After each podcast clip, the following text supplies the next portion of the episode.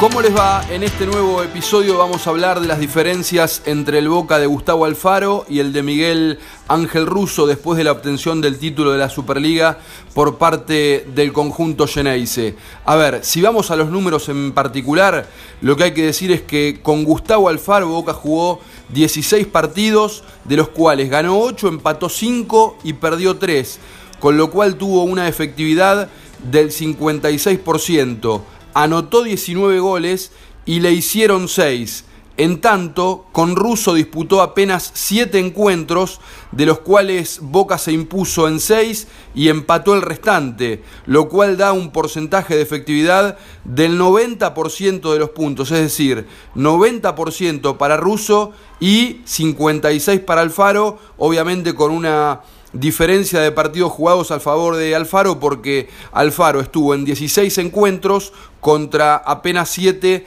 de Miguel Ángel Russo, en cuyo ciclo, pequeño ciclo por ahora al frente del plantel de Boca en la última Superliga, el equipo convirtió 16 goles y recibió solo uno. Si nos guiamos solamente por los números, está más que claro que el equipo de Russo le dio mucho más resultado, fue mucho más influyente para que Boca terminara saliendo campeón. Pero las diferencias no son solo en las estadísticas. Me parece que el conjunto que dirigía Gustavo Alfaro tenía un perfil mucho más conservador, era un equipo de Boca más bien austero, con una postura mezquina en la cancha que tuvo su punto culminante en aquel 0 a 0 en el Monumental cuando Boca se paró con una formación ultra defensiva en la cancha de River, terminó rescatando un punto, pero desde lo futbolístico dejó mucho que desear lo que ofreció Boca aquella vez en la cancha de River, con la presencia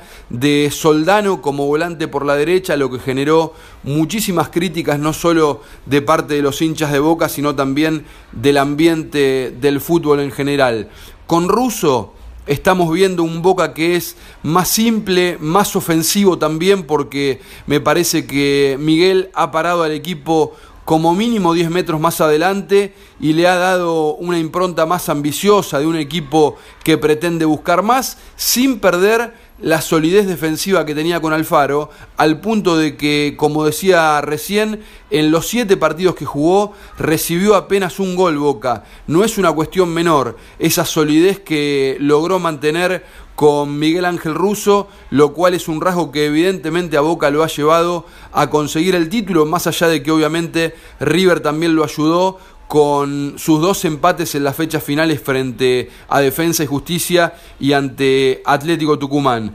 Ahora, si vamos a los nombres también, a los nombres propios en general, está más que claro que Russo decidió modificaciones que al equipo lo terminaron potenciando, que a Boca lo mejoraron y tienen que ver con lo siguiente. Repasemos. Russo cambió, lo puso a Buffarini por Weingart en el lateral derecho en la otra banda, en el otro lateral, lo incluyó al colombiano Fabra por Emanuel Más. En el mediocampo, su número 5 de referencia es Campuzano y no Marcone, que ocupa un lugar en este nuevo ciclo con Russo en el banco de los suplentes. Le dio la confianza a Russo a Villa, que con Alfaro era suplente, y la verdad, las corridas de Villa se han transformado eh, en, una de las armas letales que tuvo Boca en este arranque de 2020. Se volvió imparable el colombiano con una velocidad, una gambeta en velocidad poco frecuente. No lo pueden frenar los defensores adversarios y para Boca eso ha sido un arma muy pero muy importante, sobre todo cuando el equipo tuvo espacios a su favor. En el mediocampo, como acompañante de Campuzano, lo puso a Paul Fernández, uno de los dos refuerzos, el otro es el peruano Zambrano que ha sido suplente y que tuvo la chance de mostrarse como titular saliendo lesionado en el último partido contra Gimnasia de Esgrima La Plata, pero Paul Fernández aporta equilibrio, mucho despliegue también buen pase, llegada al área rival, como por ejemplo en el gol que anotó para abrir el marcador en la goleada contra Colón en Santa Fe, un partido en el que a Boca le costaba encontrar los caminos y la presencia de Paul Fernández eh, de esa, a ver, apareciendo en el área rival por sorpresa le abrió el camino al equipo como para abrir el marcador. Después, me parece que un rasgo muy importante del Boca de Russo es que como delanteros los puso a Tevez y a Soldano, que estaban relegados con Alfaro, salvo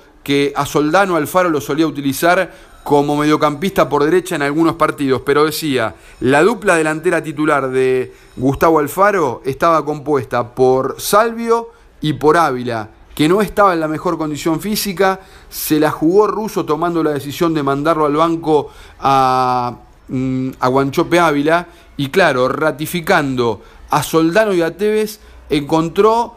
una dupla de ataque que le dio muchos resultados, con Soldano haciendo el trabajo sucio, saliendo a presionar a los rivales, corriendo mucho, quizás no teniendo tanto protagonismo en el aspecto del juego ofensivo, de anotar goles, pero sí desde el aporte del juego sucio que terminó liberando a Tevez, que se volvió un jugador clave anotando seis goles en el tramo final del campeonato. Me parece que Tevez, junto a Villa, fue la gran figura que tuvo Boca. En el podio yo subiría también a Campuzano por sus aportes en la mitad de la cancha. Se volvió el colombiano un futbolista clave para el Boca de Russo. Pero decía, Tevez y Soldano se volvió una dupla de ataque muy pero muy confiable para Miguel Ángel Russo, sobre todo porque Tevez me parece que de manera impensada se volvió impiadoso para las defensas rivales con un remate muy pero muy contundente de afuera del área, de adentro del área, con un Carlitos Tevez mucho más veloz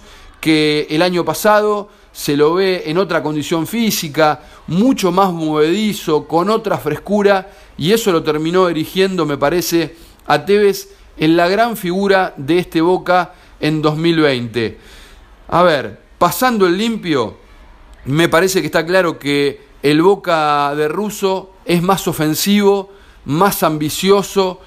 que es un equipo que está parado como mínimo unos 10 metros más adelante en la cancha que el de Gustavo Alfaro y eso queda reflejado no solo en los números, sino también en el juego del equipo, porque a los hinchas de Boca se los vio en este último tiempo mucho más conformes con lo que ofrece el Boca de Russo que el Boca de Alfaro, obviamente sin descuidar y sin menospreciar el aporte que tuvo la campaña de Alfaro al frente del equipo para que Boca terminara saliendo campeón, porque en definitiva lo dejó en los puestos de privilegio y en una posición en la que está bien, Boca necesitaba sacar muchísimos puntos para ganarle la pulsada a River y los terminó consiguiendo. Es cierto que tal vez con un fixture más accesible que el que le quedó a River en el arranque de 2020, pero en definitiva Boca hizo lo que tenía que hacer, ganando los partidos que necesitaba ganar y obviamente aprovechando esa caída de tensión que tuvo River en los partidos con Defensa y Justicia y con Atlético Tucumán para alzarse con un título muy festejado por su gente porque claro, al haber sido de arremetida con una última fecha de mucho suspenso, porque estaban empatados los partidos tanto de River en Tucumán como de Boca en la bombonera frente a Gimnasia. Eso generó que el suspenso y la tensión de la fecha definitiva de la Superliga fuera algo pocas veces visto en el fútbol argentino y de hecho Boca nunca había logrado conseguir en una última fecha y de arrebato un título relegando a River a su máximo rival a la segunda posición. Equipos diferentes entonces, el de Russo y el de Alfaro, no es un técnico que derroche ambición ni que derroche audacia, pero que sí busca más y que tiene una mirada más ofensiva del fútbol en relación con lo que ofreció Gustavo Alfaro cuando le tocó ser el entrenador de Boca. En 15 días nos volvemos a reencontrar para seguir hablando de fútbol, de táctica, de todo lo que nos apasiona que es este mundo de la pelota. Abrazo grande para todos y gracias por estar en todos mis canales digitales. Los espero y gracias nuevamente por estar presente en mi segundo podcast. Chau, chau.